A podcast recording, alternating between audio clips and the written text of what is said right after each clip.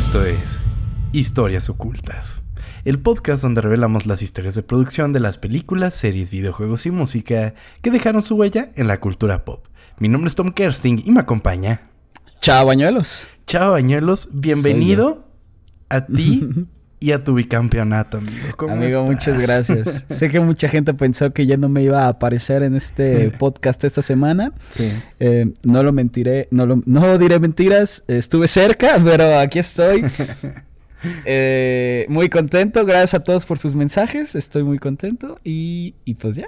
Qué bueno amigo, estoy seguro que muchos también han de estar contentos en este episodio. Entonces, pues antes que nada, felicidades. Y, y bueno, amigo, espero hayas aprovechado ya para terminar tu ciclo como de, de locura entre conciertos, el Atlas, o sea, fue el broche de oro, yo creo. Ya mayo se cerró ya con este mucho alcohol y mucha felicidad y espero ya bajarles este ya junio va a ser este sano, esperemos. Hasta tu cumpleaños. Exacto, ya en julio ya se cambia, pero mira, junio va a estar tranquilo, sin conciertos, este, sin fútbol, así que voy a estar tranquilo. Puro, puro Pride. Exactamente, sí. Saludos a todos. a todos, pues. A todos, correcto, amigo. Pues en esta ocasión traigo un episodio muy especial, anticipado, la verdad. Teníamos tiempo de querer hacerlo. Entonces, pues, eh, sin más preámbulo, voy a empezar. Dale. Los efectos especiales son uno de los elementos que aportan a la magia que vemos en la pantalla del cine. Situaciones inimaginables, eventos fantásticos y bestias fascinantes son la realidad del cine hoy en día gracias al avance tecnológico que conforme el medio ha evolucionado se han convertido en elementos que aportan a que no sepamos si lo que vemos es real o no. Pero hubo un precedente un parteaguas en la historia del cine y los efectos digitales, que de la mano de Spielberg y un grupo de expertos en efectos especiales logró cautivar a más de una generación. Esta es la historia oculta de Jurassic Park.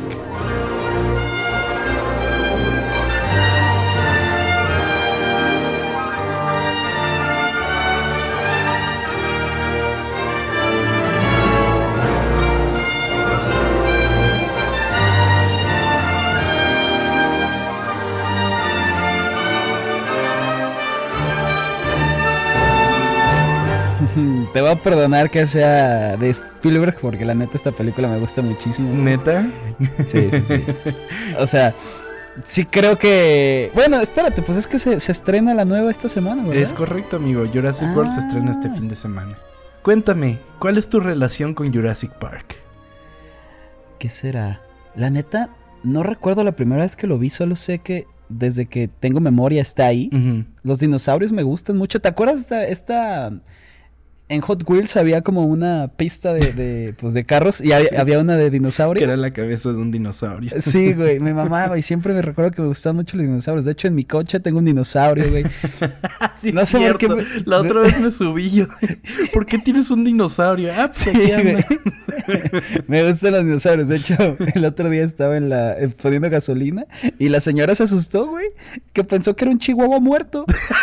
y yo, ¿qué pedo? Y solamente es mi. Bueno, pero bueno. Y si me sí es mucho. Ah. es mío. Así que no recuerdo la primera vez que la vi, solo sé que eh, pues siempre me ha gustado. El juego este que está en Universal es de mis favoritos. Eh, es una película que disfruto mucho. Y, y pues ya, ¿tú qué tal? Sé que pues Spielberg es Spielberg. Sí, totalmente. es, fue yo creo mi primer contacto con Spielberg. O sea, antes de que supiera quién era Spielberg y de saber lo que hizo y seguirá haciendo, pues Jurassic Park la disfrutaba mucho de chiquito. Es una película que yo creo que de niño, o sea, significa mucho para ti. Y obviamente no nos tocó en el cine. O sea, literal salió el año que yo nací. Entonces... Eh, ¿En el 85? no seas pendejo. Eh, entonces, eh, esta película como que era muy de yo qué sé, o sea, da mucha esta esencia tipo blockbuster o cine permanencia voluntaria en Azteca, una cosa así. Eh, es ese tipo de películas, ¿no? Y que vi muchísimas veces cuando era chico me gustaba jugar con dinosaurios y todo. En algún momento creo que todos los niños sufrimos esa etapa en la que queríamos ser paleontólogos, güey. Por suerte a mí me duró muy poquito esa etapa. Entonces, eh, pues bueno, era, era fascinante, ¿no? Y, y, y, y la verdad es que es una gran puerta a todo lo que puedes conocer de la historia del cine como tal, o por lo menos de la historia del cine moderno. Eh, Jurassic Park como que pues es una gran puerta literal, así como en la película. Eh, es una gran puerta a todo eso, definitivamente. Sí, claro, y como que siempre de chiquitos a los niños les mama los dinosaurios, ¿no? Yo no sé qué tienen, pero sí, amigo, es muy normal. niño que conozco, un niño que está obsesionado con los dinosaurios y más actualmente. O sea, cuando yo era chiquito, pues tenía mis dinosaurios de esos tipo tamaño, ¿te acuerdas de las figuritas de Pokémon? Ay, sí, sí, Que son así chiquititos. Pues yo tenía mis dinosaurios, estaban bien bonitos y pues jugaba con ellos. Pero ahora veo a los niños con unos dinosaurios así verguísimas y que hablan y que no sé qué, no sé cuánto. Bueno, no hablan pero, pero que hacen sonidos. Entonces, eh, me parece fascinante cómo tenemos ese impacto. Y es un poco de lo que voy a hablar el día de hoy, amigo. Muy bien. ¿Te acuerdas de este del niño de los Mitchells contra las máquinas? Que también está obsesionado sí, con cierto. los Así son muchos niños, güey. sí, y que se saben los nombres y te pendejan si lo dices mal. Sí, sí, man. es una cosa muy cagada. Pero sí, el dinosaurio como, como fenómeno es algo muy interesante. Pues la historia de Jurassic Park se remonta a 65 millones de años en el pasado cuando los dinosaurios reinaban en la Tierra, y que sin un previo aviso, su caminar por este mundo llegó a un fin. Sus restos fosilizados permanecieron ocultos hasta que el humano comenzó. Eres un pendejo. comenzó a describir.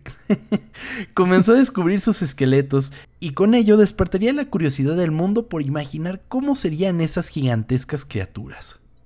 Que está cabrón, ¿no? Porque lo que son ahorita los dinosaurios, lo más cercano serían como las gallinas, ¿no? Sí, o sea, evolutivamente sí. Ajá. Wow. las gallinas, pero yo creo que en proporción sería como cuando ves un elefante o algo así, o sea, de ver algo imponente. Y obviamente guardando toda proporción porque eran bastante más grandes que un elefante. y, y, y, es que además es algo, es, es, es un animal que es cool. ¿Sabes? O sea, es cool pensar de que, o sea, o por lo menos como nos lo imaginamos, porque les encanta a los paleontólogos darnos en la madre de no mames, los dinosaurios estaban todos badas y dicen, no mames, eran todos enclenques llenos de plumas, todos chafas con pico y es como de, ah. Como, no, güey, hay que pensar siempre que fueron como lo tenemos en Jurassic Park, neta, una cosota así, güey. Porque luego te dicen eso y parece que es una puta avestruz, güey. No. Es como. Que bueno, la avestruz es el, el. Ay, no sé bien el dato, pero es un animal que corre en putiza. No sé si es el animal más rápido que existe. Más que el correcaminos. No sé si. o el emplumado, no tengo ni puta idea, pero eso sería también como un pinche de dinosaurio, ¿no? Lo más cercano que tenemos. Pues puede ser, ¿no? Un velociraptor. Una cosa así. Ajá, algo así. Puede ser, puede ser.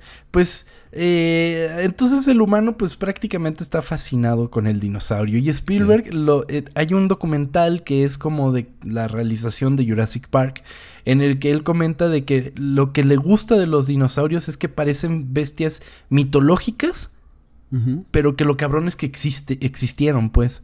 ¿Sabes? O sea, es como. Hay un vestigio de que hubieron dinosaurios en este mundo, ¿no? Entonces, bueno. Eh, yo creo que. Pues lo hace mejor, claro. Sí, sí, sí, totalmente. Mil veces mejor. Pues, eh, La fascinación del humano por los dinosaurios sería uno de los principales motivantes para que el autor y director de cine Michael Crichton escribiera un libro en el que el hombre buscara recrear a los dinosaurios por medio de alteración genética y clonación. Ok, no sabía que era un libro. Es un libro, es correcto. Ok, ok. Crichton comentaba con algunos de sus amigos científicos del MIT sobre su teoría ficticia de cómo recrear al dinosaurio por métodos completamente inventados. Sus amigos, un tanto confundidos, le respondían que era posible que funcionara.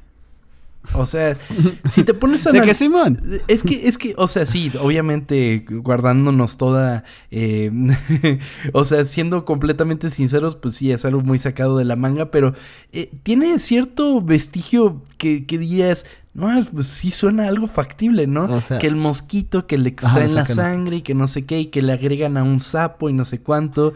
Y, y, y además, lo, lo bonito de Jurassic Park, de la ciencia ficción de Jurassic Park, es que además te justifican todo de que, güey, eh, los dinosaurios acá eh, son todos hembras, por ejemplo, no se pueden reproducir porque nos darían la madre si se reproducen. Y luego te ponen el pedo de que, bueno, hay unos sapos, que es con lo que mezclaron el ADN de los dinosaurios, que pueden cambiar su sexo a placer. Entonces ahí es cuando meten la cuestión de eh, eh, Sí. life finds a way. Entonces, cuando ves que se empiezan a, a- a reproducir, es como de madre santa, ya se armó la pelotera. Pero no es algo que expanden tanto en esta película, sino en las futuras películas, inclusive en Jurassic World, que pues es la, la más reciente iteración, ¿no? Pues eh, durante la redacción del libro, Crichton trabajaba también como guionista. Es importante decir, güey, que es... Ah, se hizo al mismo tiempo. Sí, sí, sí. No, no, no. Ah, Era guionista en otros proyectos. Ah, ah, ok, ok. Este güey es el director de la primera película de Westworld. Es su película, por ejemplo. De que pues últimamente tuvo este eh, reboot en forma de serie de HBO. Entonces, eh, pues, tiene, es muy fan de la ciencia ficción. Era muy bueno con la ciencia ficción, ¿no?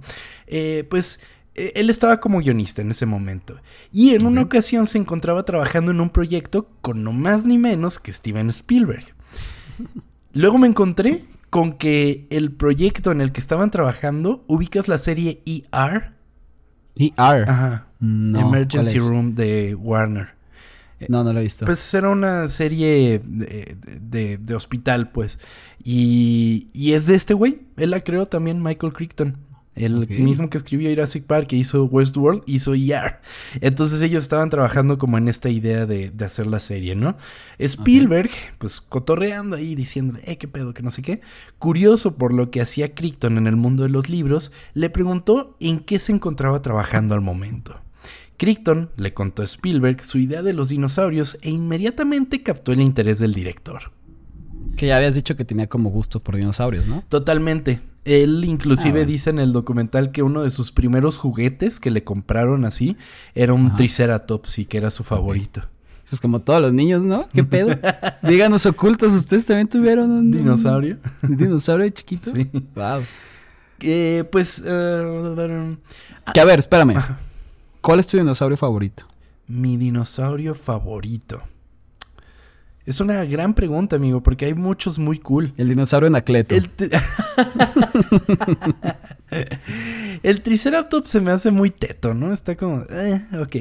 Em, el pterodáctilo estaba chido, ¿no? Pterodáctilo estaba Que, chingón. que sí. pudiera volar, eso estaba padre. ¿Cómo se llamaba el que abría como sus, su cabeza y soltaba... Ese es invento de Spielberg. güey. O sea, pero tenía un nombre ahí, ¿no? Sí. eh, Bueno, ese me gustaba mucho. Pues el T-Rex siempre va a ser la verga. Luego hay uno que está como dando eh, un pulgar arriba, ¿no? es el... ¿Un pulgar arriba? Sí, el iguanodonte, güey. ¿Nunca lo has visto? Igua- pul- pero, ¿es el que tiene como casco? No. ¿O cuál? Busca un iguanodonte y vas a ver que te está dando thumbs up. Iguanodón, a ver. es el dinosaurio Ronaldinho, güey. Sí, güey, está siempre como- saludando. Sí, güey. Wow, nunca lo había visto, qué pedo. Además, como corre con los brazos arriba. Cool el iguanodonte, güey. Wow. Está chingón. Totalmente. Pues sí, entonces, eh, como ven, no mames, un niño de 10 años nos estaría dando mil vueltas, Sí, ¿no? claro, Hubiéramos invitado a un niño de 10 años aquí. Ah, estaría cagado, ¿no? Para el siguiente día Sí, del niño lo hacemos. Ah, mira, estaría bien, ¿eh? Antes de que se publicara el libro, Crichton había exigido una tarifa no negocia- negociable de 1.5 millones de dólares por los derechos de la película y un porcentaje sustancial de los ingresos brutos. Warner Bros. intentó comprarlos para Tim Burton. Columbia Pictures intentó comprarlos para Richard Donner y 20th Century Fox trató de comprarlos para Joe Dante. Entonces todos esos pujaron por los derechos, pero Universal Studios los conseguiría antes para Steven Spielberg. Wow, entonces, antes de que se publicara el libro. Sí, ya. O, O sea, sea, la premisa era fantástica, entonces dijeron, güey, yo lo quiero, yo lo quiero. Wow, no mames, qué chingón. Para este güey. totalmente, totalmente. Y además él luego ayudó con el guion, inclusive, pues Mm. era guionista. Pues sí, claro. Spielberg, quien para el momento ya era un renombrado director con la libertad para crear y hacer lo que se le antojase, quería dirigir la lista de Schindler, después de darse cuenta de que los medios de comunicación estaban tomando en cuenta las opiniones de negadores del holocausto.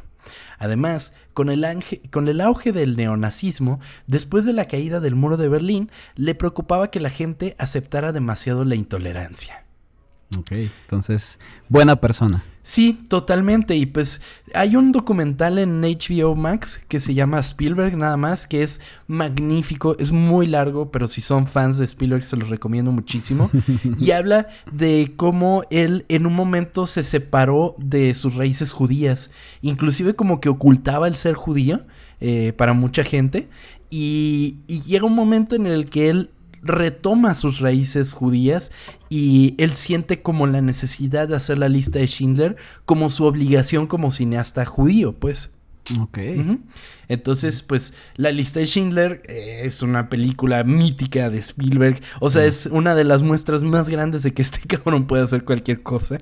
Entonces, pues bueno. Que es lo justo lo que siempre has dicho, ¿no? Sí. que este cabrón literalmente es pues bueno para todo. O sea, todo lo que hace. Bueno, no todo lo que hace lo hace increíble, pero lo puede hacer pero de irse de una cosa, ajá, de irse una cosa se puede ir a totalmente una cosa distinta y es lo cabrón que tiene. Totalmente, porque es un güey que te puede hacer, bueno, que hizo cosas como Jurassic Park, E.T., eh, después fueron la lista de Schindler, El color púrpura, ahora últimamente trató de llegar a los chavos con Ready Player One, por ejemplo.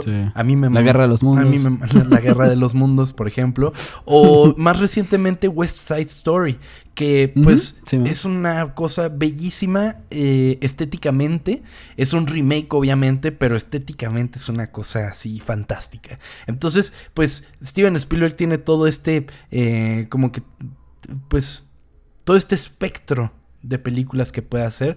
Y pues la lista de Schindler es una película pues muy pues muy espiritual sabes se siente muy pesada. Es una película que eh, te hace pensar un chingo y que es dura y que siendo un judío debe de ser muy difícil representarlo. No sé estoy hablando desde mi perspectiva pero pero también a esta película le fue con poco dinero, ¿no? Sí, sí, sí, es lo que vamos a ver, amigo. La lista de Schindler sería una película de un presupuesto relativamente bajo, ya que las películas sobre el holocausto no suelen ser muy exitosas en taquilla. Por lo tanto, producir un filme de autor como lo sería este sería una apuesta arriesgada para Universal. Ok, pero bueno, la está haciendo Spielberg, ¿no? También sí, te arriesgas con Spielberg, pues. Ajá, sí, sí, sí, es como de, bueno, eh, podemos intentarlo, ¿no? A ver, tiene el renombre de este güey, vamos a hacer esta película, ¿no? Pero creo que todo el presupuesto de la lista de Schindler eran 22 millones y ya. ok. Eh, eh, Sid Sheinberg, presidente de Music Corporation of America, quien era la empresa matriz de Universal Pictures en ese momento, dio luz verde a la lista de Schindler con la única condición, amigo, de que Spielberg hiciera Jurassic Park primero. Ah, bueno, de que a ver, a ver. Sí, tu juguetito eso está bien, pero primero sáqueme un chingo de lana. Sí, total. ya haz lo, haz lo que quieras. Sí, sí, sí, ya te, tienes tarjeta libre, ya si vende o no vende tu película, pues ya cualquier cosa, ¿no? Pero, pues sí. pero sí, haz, primero tu tarea y después ya te diviertes, ¿no? Aunque no sea divertido hacer la lista de Schindler, pero bueno. sí. Pues, eh, Aparte de los dinosaurios, amigo, Jurassic Park cuenta con la actuación de un gran ensamble de actores. Inicialmente a William Hurt se le ofreció el papel de Alan Grant, pero lo rechazó sin leer el guion. El papel también le fue ofrecido a Harrison Ford antes de que Sam Neill finalmente fuera elegido tres o cuatro semanas antes de que comenzara la filmación. Harrison Ford, ¿eso te hubiera hecho enojar a ti? Dinosaurios. tipo... no, pero... Se juntan las una cosa que amas y otra que odias en este episodio. no, imagínate cómo veo Indiana Jones, güey. Así dirigida por Spielberg, sí, por Harrison Ford. No, es verdad. no, pero eh, fíjate que lo que se me hizo chido de la nueva película es que vaya a regresar el cast original, tal cual. Eso se me hizo muy chido. Sí leí algo así, la verdad no he visto nada de los... ¿Ni los trailers? Del tráiler. nada de los trailers, güey. De hecho, ni, ni me acuerdo cómo acaba la anterior. Tiene. Yo la anterior ni la vi, güey. ¿Continuidad? es que. Esta es la tercera, ¿no? Esta es la tercera de, Jurassic World. Ok. No me acuerdo bien. La primera se me hizo buena, la segunda ni la vi. Y pues ahora la tercera, supongo, quise ver la segunda antes inclusive de grabar este episodio, pero no está en ningún lado, güey. ¿A poco? No, ¿Ni en HBO? Está solo raro. la primera. Mm, Sí, bien raro. No recuerdo mucho de la segunda. Me pasa igual que con las primeras. La primera la vi, la segunda no me acuerdo casi nada La y la de- tercera me gustaba mucho. La del mundo perdido. ¿No mames, la tercera te gustaba? Sí. Yo me acuerdo que La renté en Blockbuster una vez. Me acuerdo que tenía como la portera era gris, ¿no? Bueno, plateada. Ajá, sí, sí, sí, con, Sí, sí, sí. con los rasguños que hacían el 3, Simón. güey. Pero, pero esa no es dirigida por Spielberg. Nada más. Ah, por si no, no te gusta. Ah.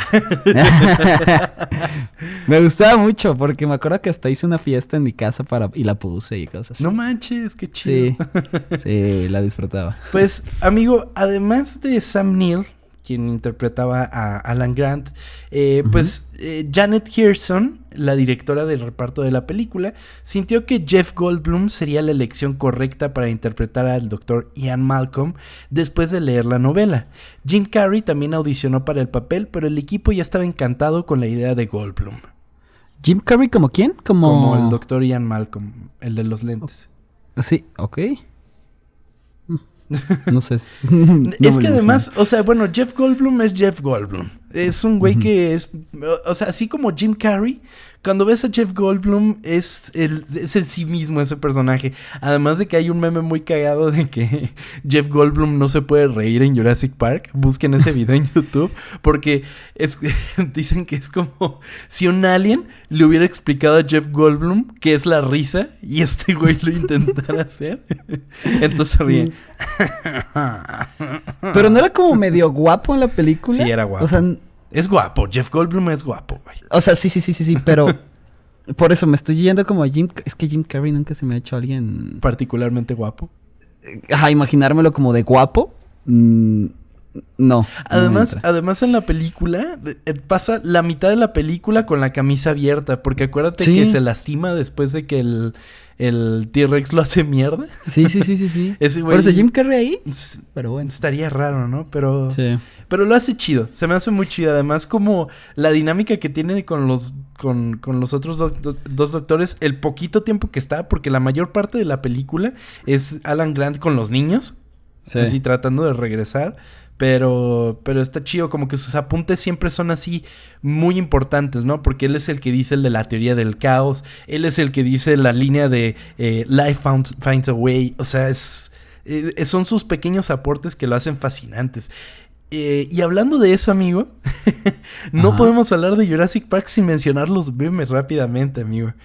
Porque no, no mames la cantidad de memes, porque la, la volví a ver este fin de semana y dije, no Ok. mames, qué cosa El tan que me viene a la fascinante". mente es el de. Bueno, ¿quién tiene ¿Quién hambre? tiene hambre? ¿no? Ajá. sí. Por ejemplo, está ese, luego está el de, esa es una gran pila de mierda. Cuando ¡Ah! Y se quita los lentes, Sí, ¿no? güey. Sí, es cierto. O el de lo logró, el maldito hijo El de perra. lo el hijo logró, de ¿no? perra lo logró. sí. O luego también está el de, el de, mm, el de cuando están en el restaurante, cuando dicen, Ajá. hey, miren, él es no sé quién, no sé cuánto, cuando está tratando de Ah, cubrir sí, su. Y na- nadie le importa. Simón, Simón. Es magnífico, tiene demasiados memes de esa película. Wow, no lo había notado, ¿eh? Sí, es cierto. Y sí, por eso también es un poco... Es, es fascinante que haya impregnado tanto la cultura Jurassic Park. ¿Te acuerdas hace poco cuando salió el, el reboot de Animaniacs? La primera escena que vimos era literal así... cuando ven por primera vez los dinosaurios en Jurassic Park y eran los Animaniacs y se supone que... que mm, que el señor este, se me olvidó el nombre, eh, era Steven Spielberg, güey. Y decían, sí, lo revivimos, qué pedo. Que ya no salió nada más de esos, o sí, o sí la. No, sí, creo que van a ser otras temporadas, sí. Ah, Sí, estaba bien, a mí sí me gustaron. Sí, me acuerdo que me platicaste ayer y que quedaste Sí. fascinado. Pues además de Jeff Goldblum y de Sam Neill, pues también estaba Laura Dern, amigo, que fue la primera elección de Spielberg para el papel de Ellie Sattler, aunque no fue la única actriz a la que se le ofreció el papel. También Gwyneth Paltrow y Helen Hunt fueron consideradas, pero el papel quedó en manos de Laura Dern. Laura Dern. ¿Qué más ha hecho? No, Laura. Pues dice que salió en Star Wars. Ah, pues es, es justamente Holdo. ¿Sí se llamaba Holdo? La que tenía el pelo morado en Star Wars. ¿Te acuerdas? En la última, que estrella la nave. Ah, ¿por qué ya? Sí. Sí, o sea, tampoco hizo cosas así, wow, pero pero pues se ha mantenido ahí, de repente hace una película sonadilla. Pero, pero bueno, entonces, algo fascinante del personaje de Laura Dern, amigo, es que tiene esta idea de que, em, como muy feminista en algún momento porque hay una parte en la que ella cuestiona el papel de la mujer como en situaciones de peligro. Es algo muy cagado que está como, eh, o sea, principios de los 90, ¿no? Ajá, Exacto. Ajá, no estaba como tan así. Y luego, por ejemplo, es la que se avienta a, prender los reactores, otra vez los reactores de luz. Y, güey, es una escena fantástica cuando está ahí, que le sale el brazo, se lo ponen encima a un lado, güey, y dice, ay, ya está aquí el doctor, y lo saca y es el brazo así cortado, güey. Sí. Es magnífico, es magnífico. Pero bueno, Spielberg, amigo, tomaría inspiración de las películas de monstruos que vio creciendo, como King Kong y Godzilla, Rey de los Monstruos, a quien Spielberg describió como la más magistral de todas las películas de dinosaurios, porque hizo que él y los espectadores creyeran que lo que veían en la pantalla realmente estaba sucediendo.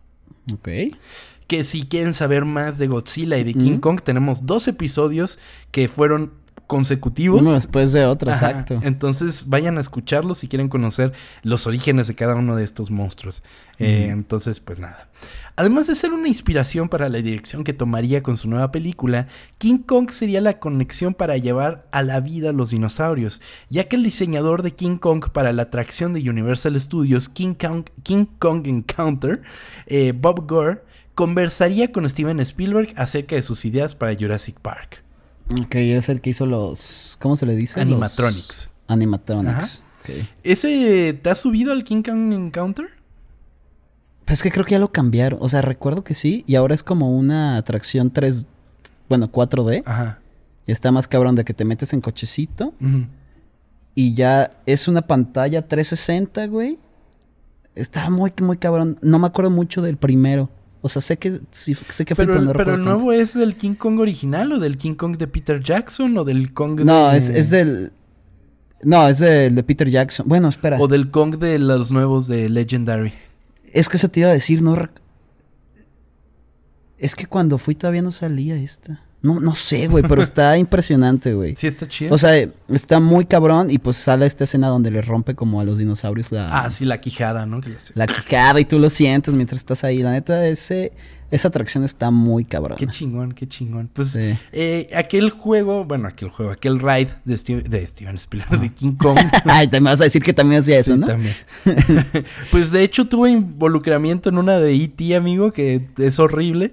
Pero eso es historia para otro día. A mí me gusta mucho el juego de E.T., güey. No mames, chava. Me encanta, güey. El que ves son unos cities todos horribles, güey. Sí, güey. Me parece súper bonito, es nostálgico, güey. Nunca hay fila porque a la gente no, le gusta.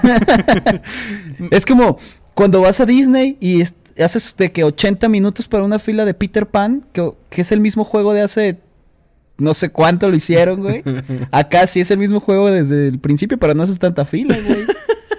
Y aparte toman foto y estás en la, en la bicicletita. Ay, güey, me encanta ese juego. Y está junto al. Bueno, ya no está el de los Rugrats, pero estaba junto al de los Rugrats, güey. Eso me gustaba. Ay, amigo. Tendríamos que hacer de parques de diversiones. Sí, estaría chingón. Como cuando hicimos de Piratas del Caribe. Exacto, y que pueden ir a escucharlo y que Tom me hizo sufrir. Ah, sí. Porque lo cortó a la mitad. Sí, vayan a escucharlo, estuvo muy chido. Pues, eh, eh, inicialmente Spielberg quería que los dinosaurios fueran animatronics. Eh, pero animatronics, amigo, de tamaño real. Ahorita, güey. ¿Cuánto le habían dado de presupuesto, güey? ¿Qué pedo? 69 millones de dólares. O sea, o sea estaba no sé cuánto cuesta un animatronic sí. como si supiera, ¿no? De sí, déjate, hago la suma. Sí. pues, sin embargo, Bob Gurr puso los pies de Spielberg de nuevo en la tierra al decirle lo costoso que sería esto y que no se vería real. ¿Vale? Pues sí, obvio. Spielberg así buscaría crear un ensamble de los más notables, prolíficos y expertos líderes de efectos especiales en Hollywood. Spielberg estaba decidido a filmar tantos dinosaurios en vivo como fuera posible. En otras palabras, filmados en el set con los actores, utilizando animatrónicos de tamaño completo. Ok. Sí, no. Pues, estaba cabrón conseguir dinosaurios. sí, eso te decía, no, pues ahorita viajas en el tiempo. Pues algo es, bueno, vayan a escuchar el episodio también de Tiburón, donde contamos del animatrónico del tiburón. Que tuvo Y- mil pedos en la animación. Exactamente.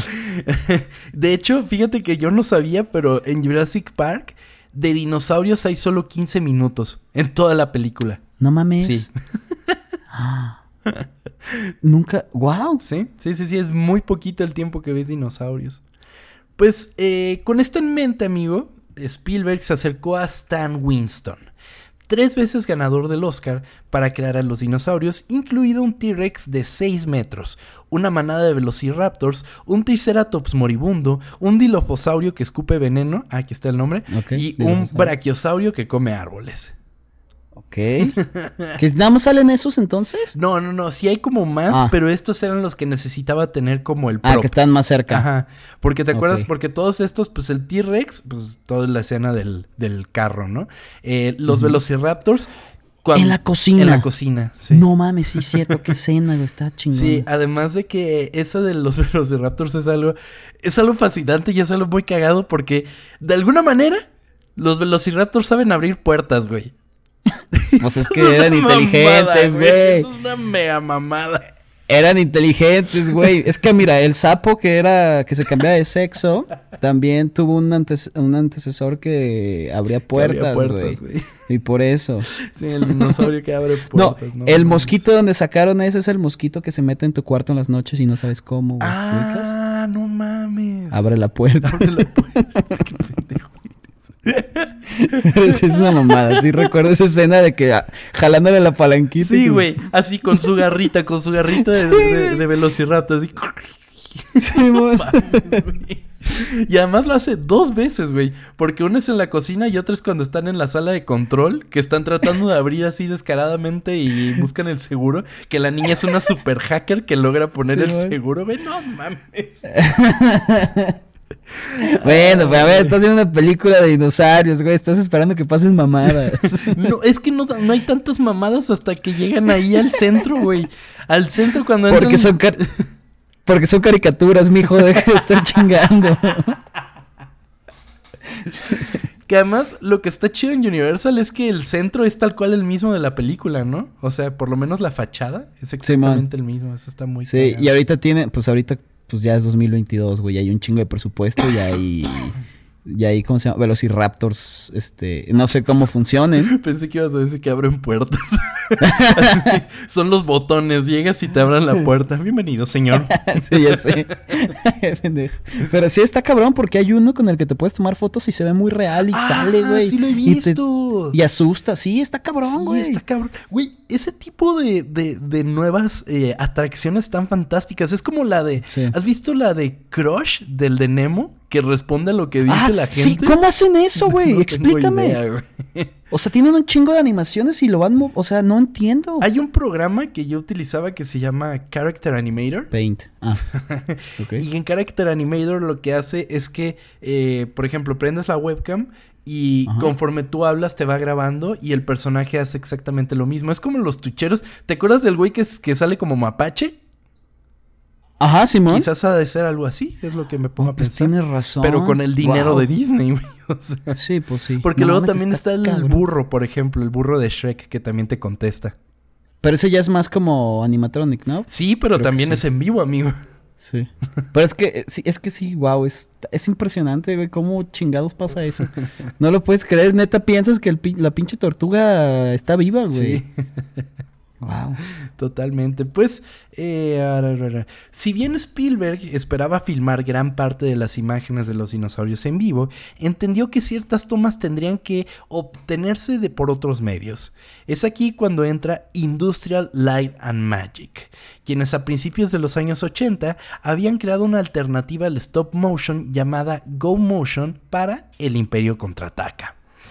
Ok. ILM, Industrial Light and Magic, es una de las mejores empresas para hacer efectos especiales. Están muy cabrones y ya los hemos mencionado antes aquí, pero esta fue la empresa que hizo George Lucas eh, una vez que Star Wars se convirtió en lo que es y que se convirtieron así en los mejores para hacer efectos ¿Y especiales. siguen llamando igual? Sí, ILM, Industrial Light and Magic. Y que también es, hay un, eh, les recomiendo mucho un canal que se llama Corridor Crew, que haz de cuenta que ellos ven películas, o sea, bueno, ven pedazos de películas, y ellos dicen, ah, pues mira, igual y esto lo hicieron de esta manera, y hay veces que tratan de recrear los efectos que, que tienen las películas. Ah. Y hay uno en particular que es el de Terminator 2, que trataron de recrear el efecto del T, del... ¿Qué pedo? ¿Qué? No sé si lo escuchan, pero güey, hay una criatura, un bebé en el edificio que está gritando como si fuera dinosaurio. Está muy cagado, son efectos especiales. Wow, yo no estoy escuchando, ¿eh? Guau. Bueno, Aguas porque... ¿Ya viste Stranger Things? no, no, no.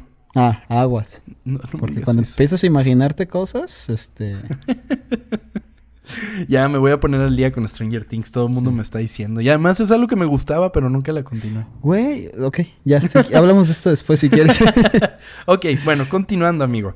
Eh, entonces, ILM, pues desarrollaron esta tecnología que se llamaba Go Motion. El Go. Motion permitía que los personajes de marionetas se movieran a través de una serie de varillas unidas a motores controlados por computadora. Esto permitía que los movimientos pudieran ser almacenados en la memoria de la computadora y repetirse con solo tocar un botón. Con esto en mente, Spielberg contrató a Phil Tibbett, eh, perdón, para producir las 50 a 60 tomas de dinosaurios en movimiento que complementarían las creaciones de tamaño completo de Stan Winston. Mira, voy a decir que sí te entendí cómo funciona, porque la verdad... Hace, cuen- hace cuenta, mira, por ejemplo, imagina que tú dibujas una, una línea en Paint, Ok. hace cuenta, Sí. y tú pones eh, en diferentes posiciones una pelotita de esa línea. Ajá. ¿Ok?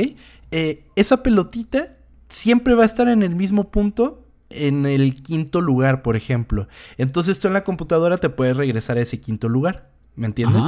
Pero eso es algo que solo puedes hacer con la precisión de una computadora.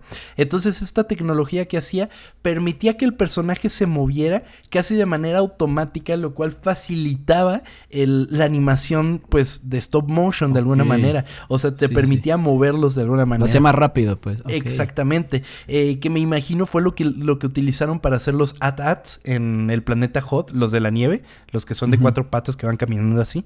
Eh, eh, esos me imagino fueron lo que utilizaron porque hace ver muy fluida la animación. Ok. ¿Vale? Ya. Sí, sí, sí. Entonces, pues de alguna manera, Jurassic Park iba a ser stop motion, ¿vale? O sea, las escenas que vemos a los dinosaurios grandes, pues eso sería stop motion. Sería. Sería.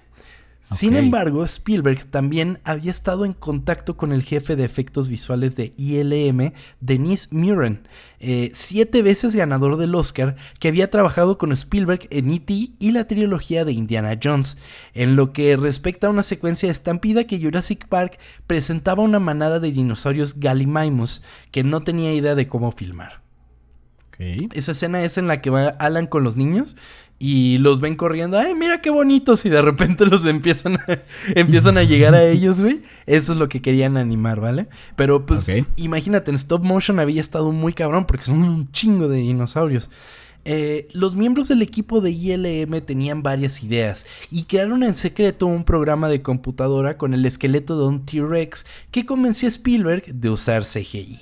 Yendo un paso más allá, el equipo de Muran eh, usó los datos de uno de los modelos T-Rex de Winston obtenidos al escanear el modelo con un escáner 3D que luego copiaba la imagen en la computadora y los introducía sobre el esqueleto computarizado existente.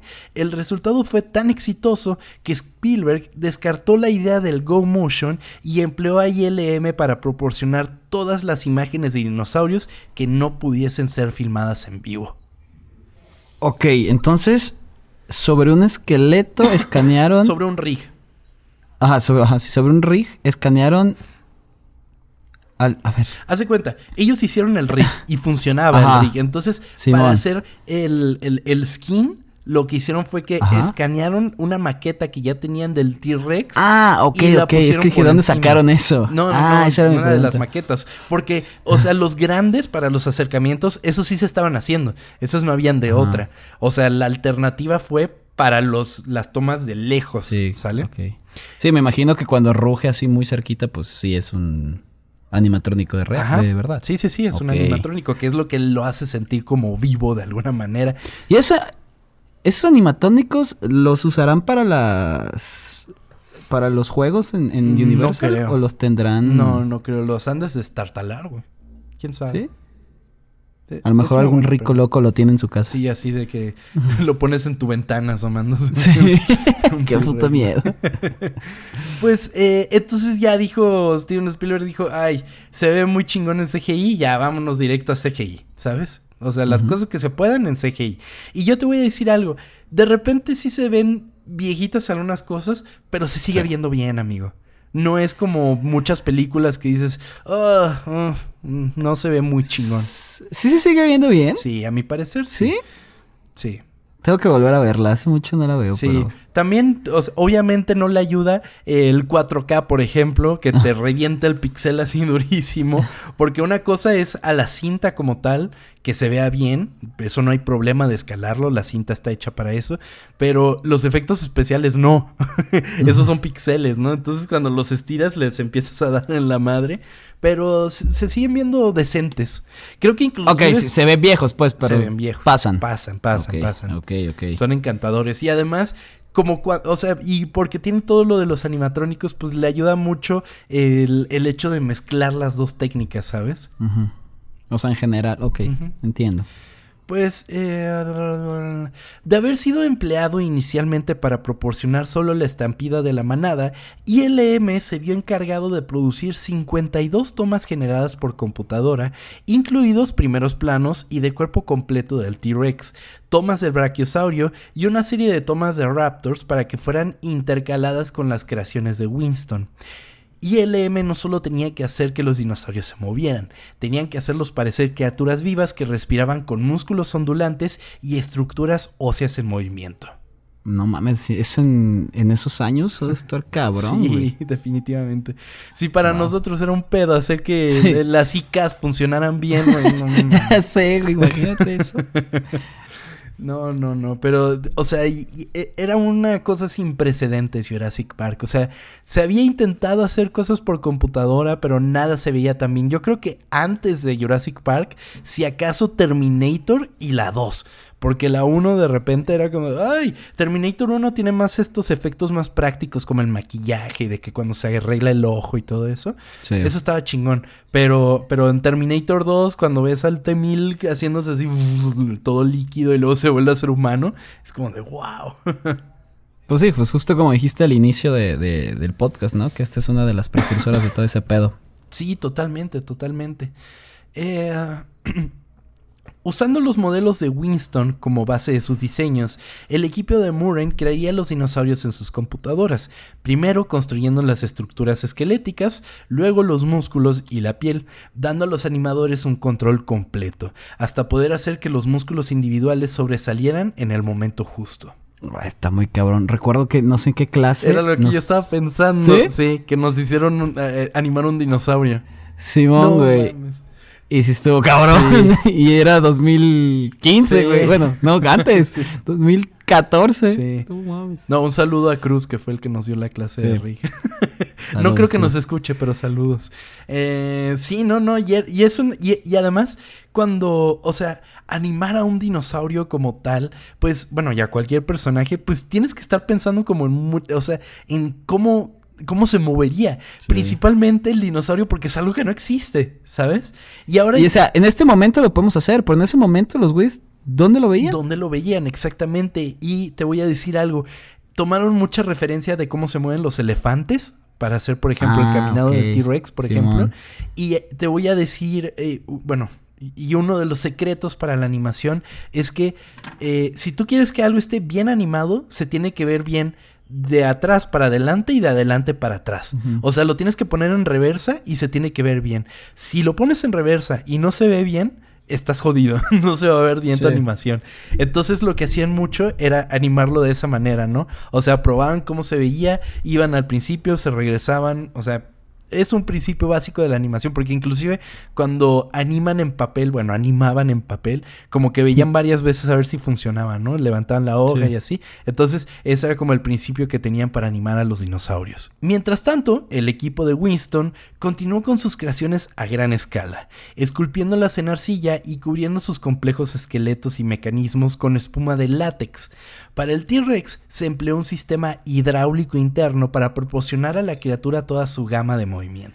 Es que me parece increíble cómo, cómo pueden hacer esto con las manos, güey. no mames. Sí, sí, sí, sí, porque además se ven sumamente real. Sí, güey, wow. Divididos en dos secciones, la cabeza, el torso y la cola del T-Rex se montaron en un programa de simulación de vuelo personalizado denominado Dino Simulator. ¿Qué? conectado a un sistema de control por computadora, a su vez conectado a un T-Rex en miniatura operado por un equipo de titiriteros, cuyos movimientos podían luego ser registrados por la computadora. No mames, tenías un dinosaurio de juguete que se movía, Ajá, y que se si movía lo movía se movía el grandote. Sí. No mames, qué chingón. Sí, sí, sí. Sí, así, así lo movían tantito y, ¡ah! y se movía el otro en grandote, güey. ¿Qué? qué? Nada, nada. Te- te- ¿Tú mueves el grandote? Cuando te mueven el chiquito. Perdón. Este simulador de dinosaurio se usó para todas las tomas superiores del T-Rex, mientras que para las tomas de las piernas tocando el suelo se construyó una plataforma móvil que presentaba la parte inferior de la criatura, así como las patas y cola hidráulicas. El equipo de Winston también construyó una cabeza de T-Rex separada, con detalles adicionales y más mecánica que se usó para close-ups y presentaba una gama completa de movimientos faciales. No sé por qué pensé que las patas era como un disfraz que se ponía algún actor y, y hacía eso. No sé, güey. Pensé que era lo más fácil, pero wow, no. No mames, chaval. Spiller escuchando el podcast. Este hombre es un genio. ¿Por qué no lo pensamos? Chingado. Pero además, eh, eh, eh, me acuerdo mucho de las tomas de los close-ups. Hay una escena en la que el dinosaurio, en el que el T-Rex, perdón, se asoma por la ventana y le apuntan con la linterna. Ah, y la, la y la pupila se le dilata así bien cabrón. No mames. Sí, es cierto, se ve chingón eso. Unas tres o cuatro semanas después de filmar la película original en Hawái, el elenco y el equipo tuvieron que refugiarse cuando el huracán Iniki azotó la isla de Kauai el 11 de septiembre de 1992. Sigue siendo uno de los huracanes más costosos y poderosos que ha golpeado las islas de Hawái, según la Administración Nacional Oceánica y Atmosférica. No, ese no le pasó nada a los robots. Ah, es lo que vamos a ver. Sí. Es que además muchas de las escenas que son grabadas bajo la lluvia fueron grabadas bajo la lluvia. O sea, no, no Ah, ¿sí era de verdad? Sí. Ah, Sí. O sea, algunas obviamente era, tenían, tenían que estar en situación controlada, pero muchas sí eran bajo la lluvia. Pero, pero si se mojan, ¿no se chingan? O sea, no. Los dinosaurios sí. Los actores, pues no. Ah, o sea, sí. Las situaciones de lluvia para la escena del T-Rex fueron un verdadero problema, ya que el T-Rex no estaba impermeabilizado. Hubieran ido a cómics, güey. Le pasan ahí la cosa roja. y mira, y le puedes hacer que, se- que parezca sangre, güey. Y ya. Pues había un equipo de personas, amigo, que tenían que secar al dinosaurio todos los días después de grabar, amigo. Después de que se grababa una toma, todos corrían hacia el T-Rex y comenzaban a limpiarlo con toallas. Guau. Como el actor principal, ¿eh? Sí. no se me vaya a cansar. Así toallita en la frente. Sí, claro. Guau. Pues Jurassic Park, amigos, se estrenó el 11 de junio del 93 y haría un total de 357 millones de dólares en Estados Unidos y 621 millones de dólares alrededor del mundo para un total de 978 millones de dólares. Una cifra sin precedentes para el momento, amigo. No, pues ahora sí ya vete a hacer tu película Sí. que querías. Vete a Ya hacer nos diste de comer toda la vida. El mayor impacto de Jurassic Park en las películas posteriores fue el resultado de sus efectos visuales generados por computadora. El historiador de cine Tom Shawn comentó sobre la innovación y la influencia de la película y dijo que, a su manera, Jurassic Park anunció una revolución en las películas tan profunda como la llegada del sonido en 1927. Ok, y si el historiador de cine Tom Sean lo dices, pues, que, pues porque es verdad. no sé quién es, pero sí. Suena, se llama Tom, seguro tiene la razón. pues sí, amigo, o sea, es, es, es algo que, que, no tenía precedentes. O sea, yo creo que la llegada del color por ejemplo, también creo que es muy importante. Eh, pues como lo menciona eh, mi tocayo, el sonido y sí, los efectos visuales. O sea, yo creo que Star Wars y Jurassic Park, eh, Terminator, todas esas películas, o sea, el cine le debe muchísimo. O sea, ya estamos en un punto en que, por ejemplo, tú ves detrás de cámaras de Avengers y no hay nada. Nada. En toda la película. No hay trajes, no hay nada. Todos están así. Eh, en shorts. Exactamente, sí. Ahí los ves como. O sea, obviamente con su motion capture, pues. Pero no hay nada. Y, y, es algo a lo que hemos llegado que a mucha gente le molesta. Pero bueno, o sea. Pues justo lo que platicaste de, de Top Gun, ¿no? Sí que está cabrón que pues este Tom Cruise lo quiso hacer así, que fuera real. Sí, sí, sí, que siga siendo real y, o sea, tiene todo su mérito. Mad Max, por ejemplo, tiene también todo este mérito de que todo es práctico, o sea, es, es, e, es, el encanto que ya carece Hollywood. Pero yo les voy a decir una cosa, yo creo que más que las explosiones, los efectos que hoy en día se están preocupando mucho la gente en hacer es, por ejemplo, los escenarios. O sea, se, eh, no hay nada detrás de los actores y ahí están en Nueva York y de repente en el espacio y no sé qué.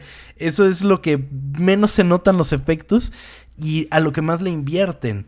Y que, por ejemplo, ahora que están haciendo las series de Star Wars, que están con toda esta nueva tecnología que es fascinante, que tienen el control de toda la situación y todo eso, es algo a lo que no habíamos llegado de no ser por películas como Jurassic Park, por ejemplo. Sí, claro. Es lo que es. ¿Tú crees que estos, o sea, qué sentía una persona que va al cine y ve esto por primera vez? No mames, no, no sé, no sé. qué emocionante debió haber sido, ¿no? o sea, sí, es que, bueno, no se puede comparar, porque, o sea, cuando tú llegaste al cine y viste Avatar, ¿sentiste algo muy cabrón? Sentí que estaba viendo algo cañón, pero, o sea... No al nivel de esto, me imagino, mm, ¿verdad? O sea, pero no fue algo que me impactó de alguna manera. O sea, no fue algo que. que o, sea, sí, o sea, sí me gustó, sí. ¿De qué manera lo digo? No me dejó atónito, por así decirlo.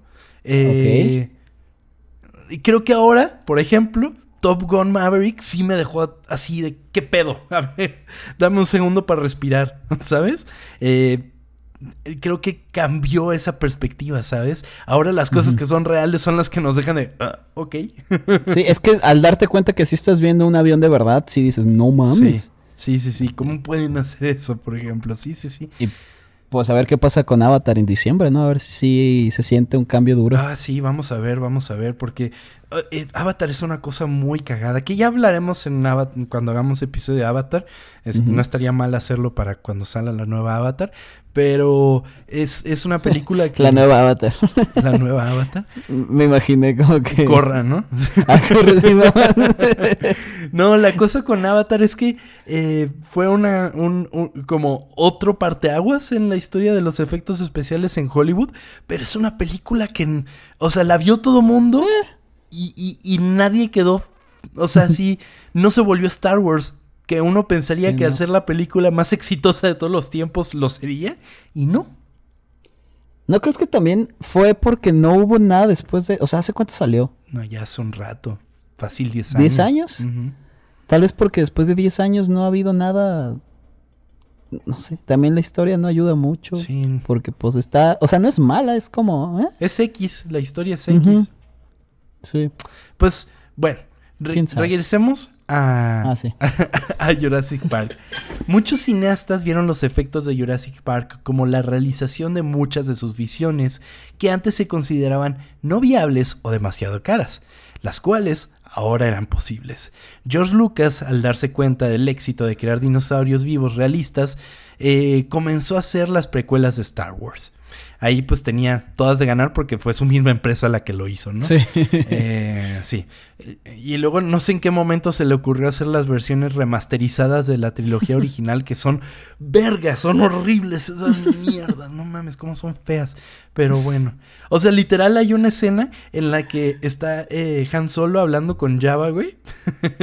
y pues antes Java era un actor y luego lo cambiaron a la babosa, ¿no? Entonces, Han Solo está platicando con eso, con, con, con, Java. Además de que es un Java chiquitito, chiquitito, chiquitito. Está hablando él, eh, Han Solo con él, pasa por detrás de él y literal es como si lo hubieran hecho Control T de, para moverlo, le hicieron para arriba al Han Solo y luego lo vuelven a bajar, güey. Así de horrible está esa madre.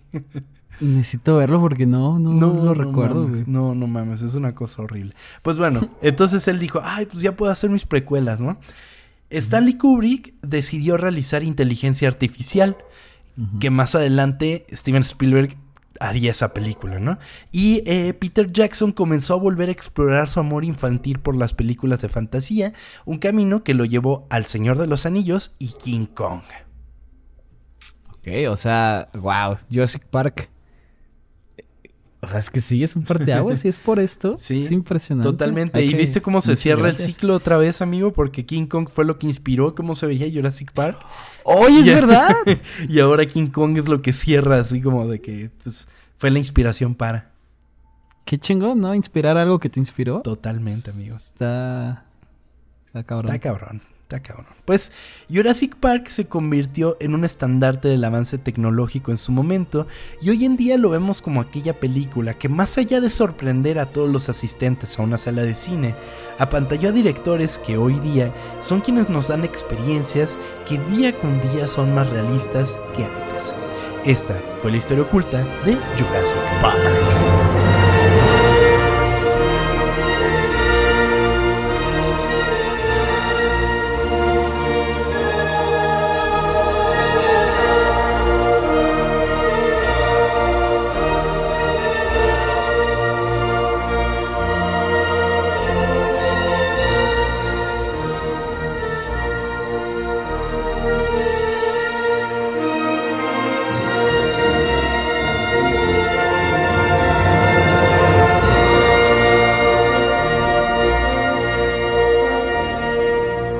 Vamos todos a verla este fin de semana, güey, porque se antoja después de escuchar esta historia oculta. Vamos a buscar la 2 para no llegar así en blanco. Ah, es verdad, porque Porque luego es como de que, a ver, ¿por qué están en la nieve? Bueno, es que no has visto el tráiler, pero güey, de repente está Chris Pratt en la nieve y salen los Velociraptors en la nieve y luego se roban a uno, pero el Velociraptor quiere atacar a Chris Pratt. Entonces Pero que no era amigo de ese. De ah, sí, exactamente. Y después, como que se van a Italia y andan en motocicleta, güey. Y luego los Velociraptors corren al lado de él, güey. Es una cosa bien rara, Se van a Italia, güey, como si fueran esta película de vacaciones que hacen todos, ¿no? Jurassic Park en Italia. Jurassic Park Holiday, ¿no? sí, no mames. Pues a ver qué tal. Pues mira, las historias de Jurassic Park tampoco es que sean muy, este... Muy cabronas, ¿no? Fuera de la primera, no. Ajá. Así que mientras haya dinosaurios persiguiendo gente y sintiendo como esta tensión de que ojalá no se lo coma, pues creo que va a estar bien, ¿no? y si dices que salen los de la primera, pues creo que van a dar la nostalgia durísimo y eso si nos si te gustan estas películas, pues te va te va a gustar. Sí, porque además se quedaron así como en el pedo de que, bueno, ya salió el T-Rex, que pues era el dinosaurio más malo que se nos podía ocurrir. Ah, vamos a hacer uno más malo, ¿no? Nos lo vamos a inventar. ¿Cómo se va a llamar? El Indominus Rex. no mames, y es malísimo, hijo de su puta madre. Juegan las chivas, ¿o qué? Ah, ¿verdad? Ay, perdón.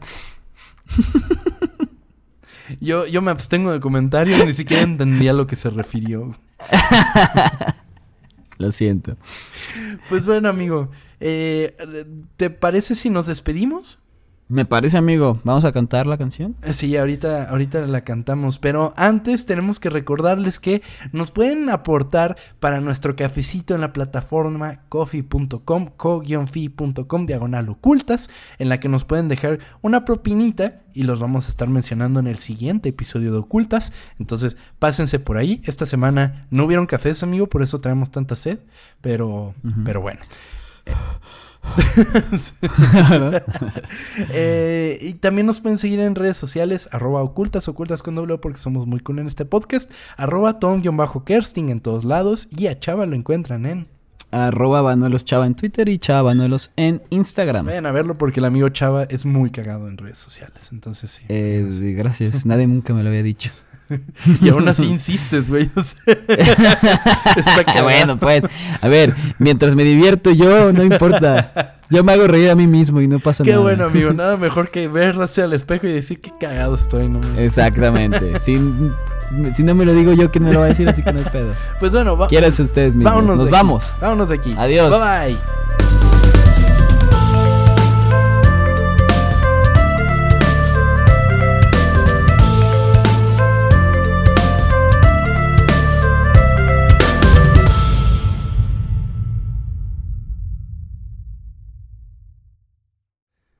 ¿Cómo, iba la canción? Ah. tirirín.